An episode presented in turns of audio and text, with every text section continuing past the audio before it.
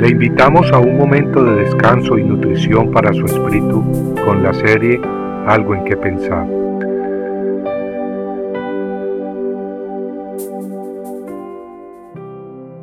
Obedeciendo a medias. Samuel dijo a Saúl, Has obrado neciamente, no has guardado el mandamiento que el Señor tu Dios te ordenó, pues ahora el Señor hubiera establecido tu reino sobre Israel para siempre pero ahora tu reino no perdurará.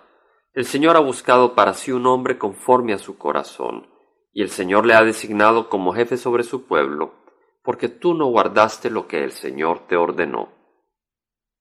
Primera de Samuel 13, 13 al 14. Samuel era un gran líder espiritual, ungido por Dios y reconocido por el pueblo israelita. Dios hablaba por medio de él al pueblo y a su rey Saúl. Las escrituras nos dicen que en cierta ocasión los filisteos acamparon en Migmas para pelear contra los israelitas, quienes estaban reunidos en Gilgal. El ejército enemigo era muy numeroso, contando con miles de carros militares, además de seis mil hombres a caballo y gente tan numerosa como la arena a la orilla del mar. Ante un ejército tan grande, la moral de los israelitas se vino para abajo. Muchos se escondieron en cuevas, en matorrales, peñascos, sótanos en fosos. Aunque Saúl seguía reunido en Gilgal, sus acompañantes temblaban de miedo.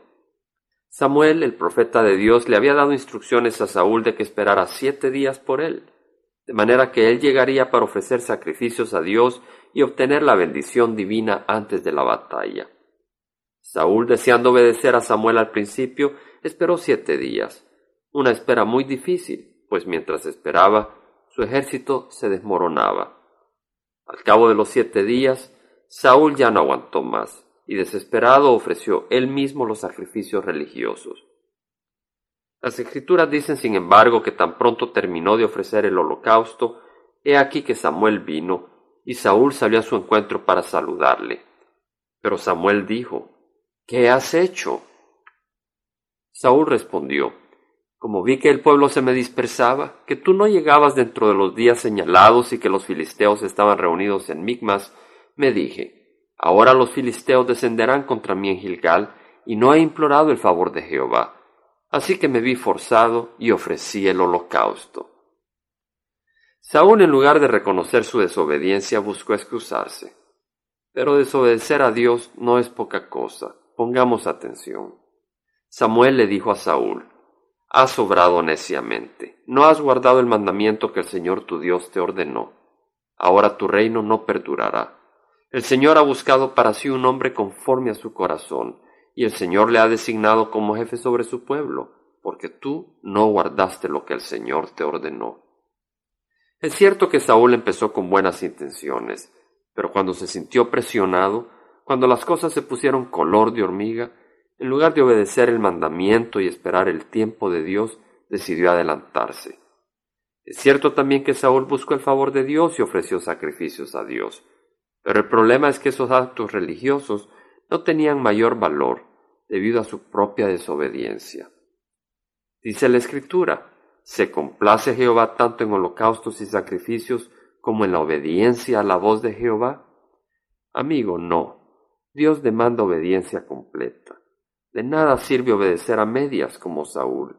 Debemos obedecer hasta el final, no importa cuáles sean las consecuencias. Nuestras circunstancias, aún nuestra vida en este mundo es temporal, pero nuestra obediencia o desobediencia a la palabra de Dios tendrá consecuencias eternas. Compartiendo algo que pensar, estuvo con ustedes Jaime Simán. Si usted desea bajar esta meditación, lo puede hacer visitando la página web del Verbo para Latinoamérica en www.elvela.com. Y el Vela se deletrea E L B de verdad E L A, donde también encontrará otros materiales de edificación para su vida. Puede también escribirnos al Vela Pio Box 1002 Orange, California 92856, Estados Unidos. Dios le bendiga.